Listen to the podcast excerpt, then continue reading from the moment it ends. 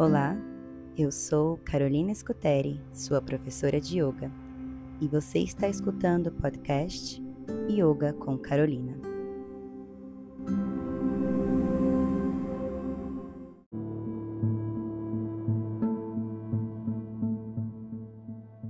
Mulheres que correm com os lobos, capítulo 2 Recuar e dar a volta.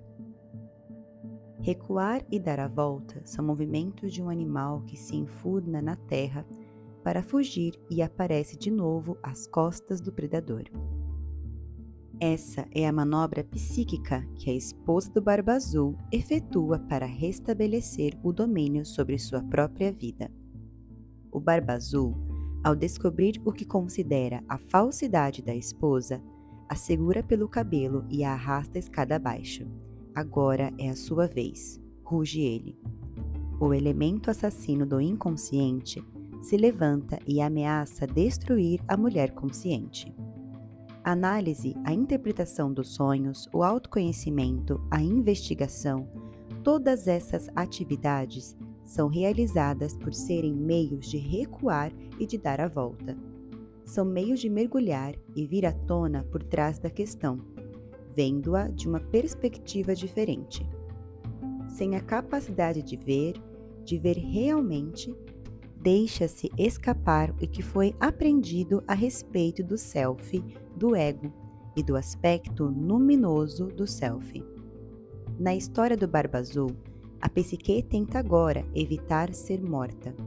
Tendo perdido a ingenuidade, ela se tornou astuciosa ela pede tempo para se compor. Em outras palavras, tempo para se recompor para o combate final. Na realidade externa, encontramos mulheres planejando suas fugas, seja de um antigo estilo destrutivo, de uma amante, seja de um emprego. Ela, para fim de ganhar tempo, ela espera a hora certa. Ela planeja sua estratégia e reúne suas forças interiores antes de realizar uma mudança externa. Às vezes, é exatamente este tipo de ameaça imensa do predador que faz com que a mulher deixe de ser um amor de pessoa que se adapta a tudo e passa a ter o olhar suspeito dos desconfiados. Por ironia, os dois aspectos da psique, o do predador e o do jovem potencial, chegam ao ponto de ebulição.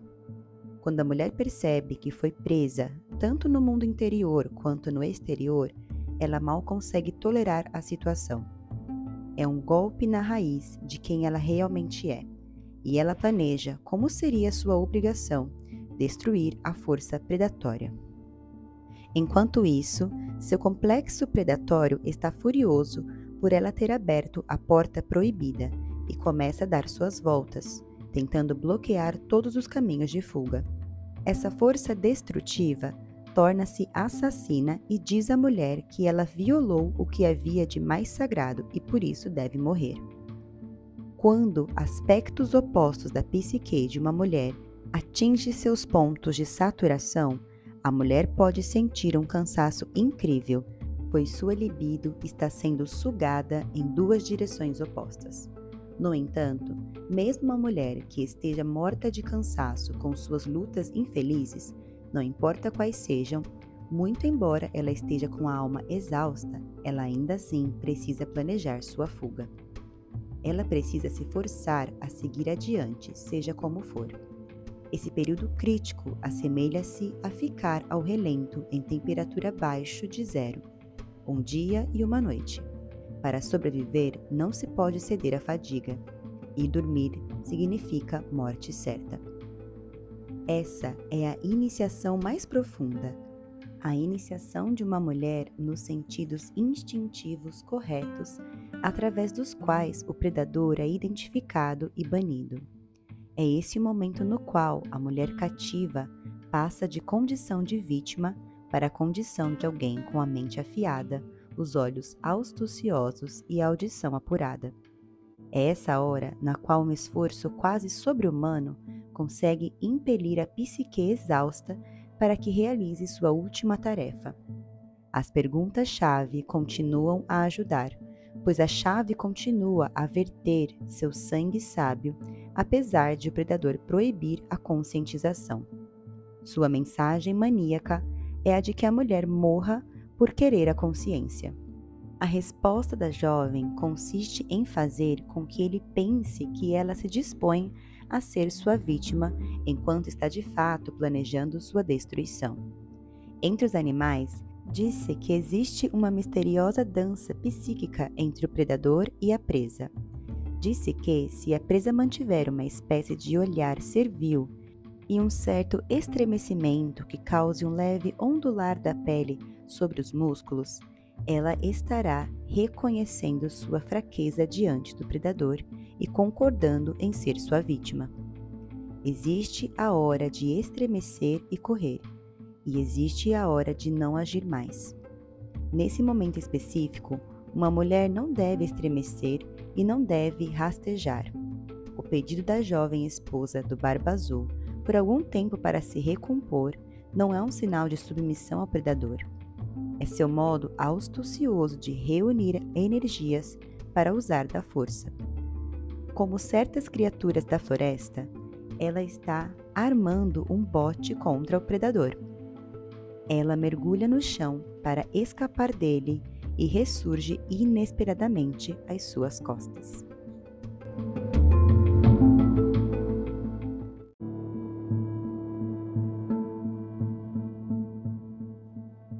Capítulo 2 Como dar o grito Quando Barba Azul chama a esposa aos berros e ela tenta desesperadamente ganhar tempo, ela está tentando reunir forças para superar seu carcereiro, quer ele seja especificamente ou em combinação com outros fatores, uma religião, um marido, uma família, uma cultura destrutiva, quer se trate dos complexos negativos da mulher. A mulher do Barba Azul apela com desespero, mas com astúcia. Por favor, sussurra ela, permita que eu me prepare para a morte. Está bem, rosna ele, mas prepare-se. A mulher convoca seus irmãos psíquicos. O que eles representam na psique de uma mulher? Eles são os propulsores mais musculosos, os elementos de natureza mais agressiva da psique são a força interior, a mulher que sabe agir quando chega a hora de matar. Embora essa qualidade seja retratada nessa história por meio do sexo masculino, ela poderia ser atribuída a qualquer um dos sexos, bem como a objetos que são neutros, como por exemplo a montanha que se fecha sobre o intruso, ou o sol que desce por um instante a fim de torrar o saqueador. A esposa corre escada acima até seus aposentos e coloca as irmãs nas muradas. Ela grita para as irmãs: Vocês estão vendo a chegada dos nossos irmãos? E as irmãs lhe dizem que ainda não veem nada. Quando o Barba Azul ruge para que a esposa desça até o subterrâneo para que ele possa decapitá-la, mais uma vez ela grita: Vocês estão vendo a chegada dos nossos irmãos? E as irmãs lhe respondem que parecem estar vendo um pequeno redemoinho muito ao longe. Nessa cena, temos o desenrolar completo do surto de força intrapsíquica da mulher. Suas irmãs, as mais experientes, assumem o papel principal desse último estágio da iniciação. Elas se tornam os olhos da irmã mais nova. O grito da mulher transpõe uma longa distância intrapsíquica para chegar onde moram seus irmãos, onde moram aqueles aspectos da psique que foram treinados para a luta, para lutar até a morte se necessário. A princípio, porém, os aspectos defensores da psique não estão tão acessíveis à consciência como deveriam estar. O entusiasmo e a natureza combativa de muitas mulheres não se situam tão perto do consciente quanto seria eficaz. A mulher deve ensaiar a convocação ou a invocação da sua natureza combativa do redemoinho da força do vento. O símbolo do redemoinho de areia possui uma força tal de determinação que, quando se concentra em vez de se dispersar, confere enorme energia à mulher. Com essa atitude mais impetuosa, ela não perde a consciência nem é enterrada na companhia das outras. Ela resolve de uma vez por todas o assassinato interno das mulheres, sua perda da libido, a perda da sua paixão pela vida. Embora as perguntas-chave propiciem a abertura e a soltura exigida para a libertação, sem os olhos das irmãs, sem o vigor dos irmãos armados de espada, ela não tem como vencer totalmente. O Barba Azul chama pela mulher e começa a subir a escada de pedra. A mulher grita para as irmãs: E agora, já estão vendo nossos irmãos? As irmãs respondem: Estamos, estamos vendo nossos irmãos. Eles estão quase aqui. Os irmãos vêm galopando pelo saguão, investem quarto adentro e forçam Barba a sair até a balaustrada. Ali, com suas espadas, eles o matam e deixam o que resta para os devoradores de carniça. Quando as mulheres conseguem emergir da ingenuidade, elas trazem consigo mesmas e para si mesmas algo de inexplorado. Nesse caso, a mulher agora mais sábia procura o auxílio de uma energia masculina interna. Na psicologia junguiana, esse elemento foi denominado ânimos, um elemento em parte mortal, em parte instintual e uma parte cultural da psique da mulher que se apresenta nos contos de fadas e na simbologia dos sonhos, como seu filho, seu marido, um estranho ou um amante, possivelmente ameaçador, dependendo das circunstâncias psíquicas do momento.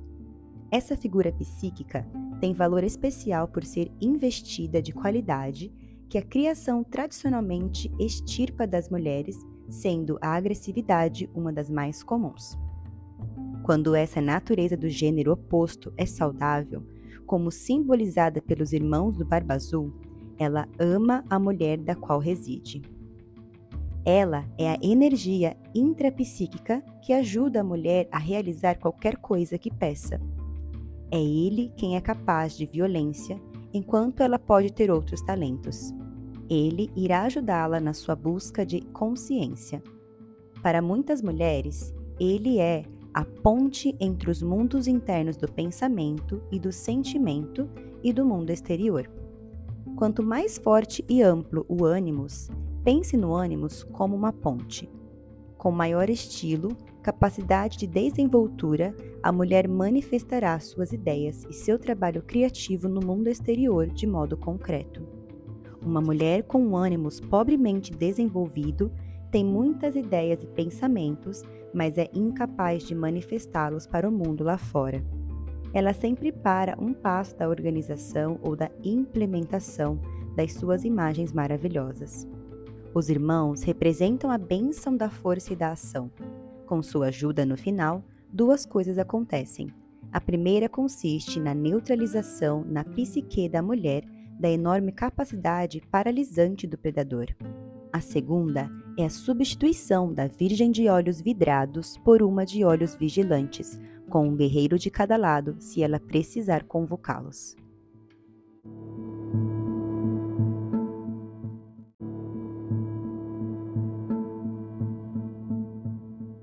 Capítulo 2 Os Devoradores de Pecados O Barba Azul é, sob todos os aspectos, uma história de cortes, de separar para reunir. No último estágio da história, o corpo do Barba Azul é deixado para que os devoradores de carne, os corvos marinhos, as aves de pina e os abustres o levem embora. Temos assim um final estranho e místico. Nos tempos antigos, havia almas chamadas de devoradoras de pecados. Eram espíritos, pássaros ou animais, às vezes seres humanos, que, num estilo algo semelhante ao do bode expiatório, assumiam os pecados, os dejetos da comunidade para que as pessoas pudessem ser redimidas ou purificadas. Já vimos como a mulher selvagem é La Loba, a mulher dos ossos, a descobridora dos mortos, a que canta sobre os ossos dos mortos, trazendo-os de volta à vida. E que essa natureza de vida, morte e vida é um atributo crucial da índole instintiva e selvagem das mulheres. Do mesmo modo, na mitologia nórdica, os devoradores de pecados eram os carcineiros que se alimentavam dos mortos, incubavam-nos no ventre e os levavam para Hel, que não é um lugar, mas uma pessoa. Hel é a deusa da vida e da morte. Ela ensina aos mortos como viver da frente para trás. Eles vão se tornando mais jovens, mais jovens, até que estão prontos para renascer e para voltar à vida. Este ato de devorar pecados e pecadores, sua subsequente incubação e sua libertação de volta à vida constituem um processo de individualização para os seres mais objetos da psique. Nesse sentido, é correto e válido que, para essa finalidade, retiremos energia dos elementos predatórios da nossa psique, matando-os, por assim dizer, esgotando sua força. Eles então podem ser devolvidos à compassiva mãe da vida, morte e vida, para serem transformados e recriados num estado menos beligerante. Muitos estudiosos que examinaram esse conto consideram que o Barba Azul representa uma força que não pode ser redimida. Na minha opinião, porém, existe mais um campo para esse aspecto da psique. Não a transformação de um carnífice no Mr. Chips, porém algo mais parecido com uma pessoa que precisa ser mantida no hospício, um lugar razoável com árvores, céu e alimentação adequada, e talvez música para acalmar, e não alguém a ser banido para um canto dos fundos da psique para ser torturado e insultado. Por outro lado, não quero dar a entender que não exista algo que seja um mal manifesto e irregenerável, pois isso também existe. No transcorrer dos tempos, há a sensação mística de que todo esforço de individualização realizado por seres humanos também afeta as trevas do inconsciente coletivo de todos os humanos, sendo esse o lugar de residência do predador. Jung disse uma vez que Deus adquiria maior consciência à medida que os seres humanos adquiriam mais consciência. Ele postulava que os humanos lançavam luz sobre o lado sombrio de Deus quando expulsavam seus próprios demônios para a luz do dia. Não afirmo saber como tudo isso funciona, mas de acordo com um padrão arquétipo, aparentemente funcionaria da seguinte forma: em vez de insultar o predador da psique, ou em vez de fugir dele, nós o desarmamos. Conseguimos esse feito não nos permitindo pensamentos discordantes a respeito da vida, da nossa alma e especialmente do nosso valor.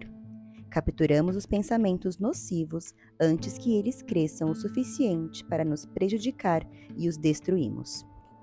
Desarmamos o predador ao enfrentar suas invectivas com a proteção das nossas próprias verdades.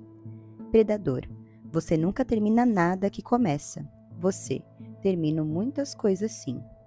Enfraquecemos os ataques do predador natural, levando a sério o que for verdade no que ele disser, trabalhando com essas verdades e ignorando o resto. Desarmamos o predador ao manter nossas intuições e instintos e resistindo à sua sedução.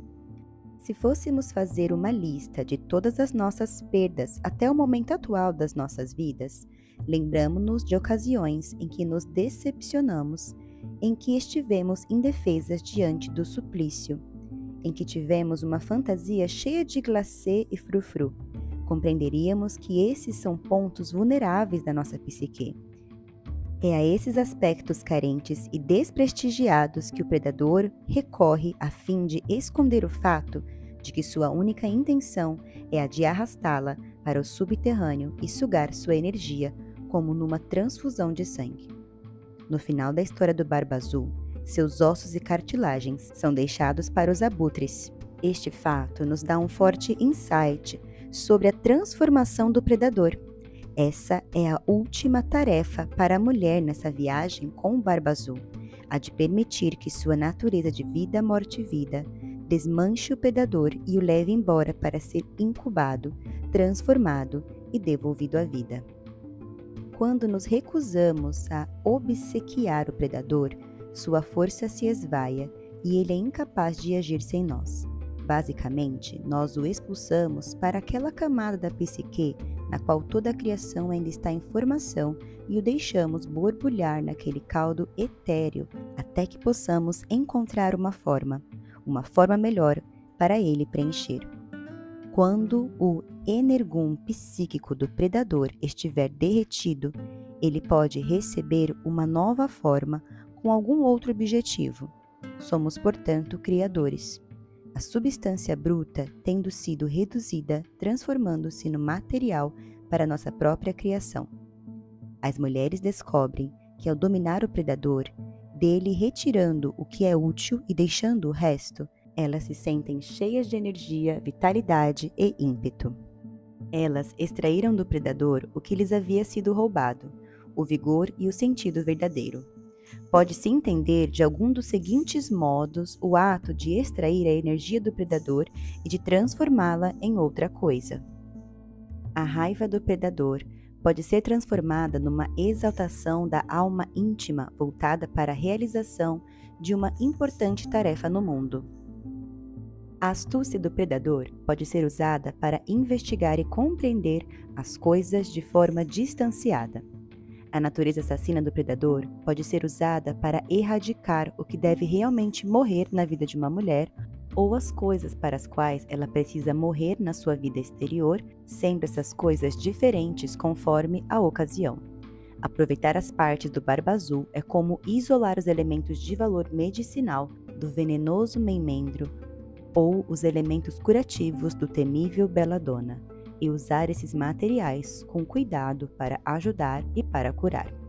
As cinzas deixadas pelo predador irão sem dúvida se levantar novamente mas de forma diferente, com muito maior oportunidade de ser reconhecida e com um poder muito reduzido para enganar e destruir, pois você derreteu muitos dos poderes que ele dedicava à destruição e voltou esses poderes para o que é útil e relevante. O Barba Azul é uma fábula muito importante para as mulheres jovens, não necessariamente na idade cronológica, mas em alguma parte da sua mente. É uma história sobre a ingenuidade psíquica, mas também sobre o vigoroso desrespeito à proibição de olhar e de afinal trucidar e seduzir a pedaços o predador natural da psique. As histórias têm a intenção de devolver o movimento à vida interior. A lenda do Barba Azul é um exemplo de especial importância para ser aplicado à vida interior de uma mulher que tenha sido assustada, acuada ou encurralada. As soluções presentes nas histórias diminuem o medo, ministram dores de adrenalina na hora certa e, o que é mais importante para o self-ingênio no cativeiro, abrem portas em paredes anteriormente sem nenhuma abertura. Talvez o mais importante seja o fato de a história do Barba Azul trazer ao nível da consciência a chave psíquica, a capacidade de fazer qualquer pergunta a respeito de nós mesmos, da nossa família, dos nossos projetos e da vida como um todo. Depois, como um ser selvagem que tudo fareja, que cheira em volta, de baixo e dentro para descobrir o que uma coisa é, a mulher está livre para encontrar respostas verdadeiras para suas perguntas mais profundas e mais sombrias. Ela está livre para encarar os poderes daquilo que a assolou e para voltar esses poderes, que antes foram empregados contra ela, para os excelentes usos que lhe forem mais convenientes. Assim é a mulher selvagem.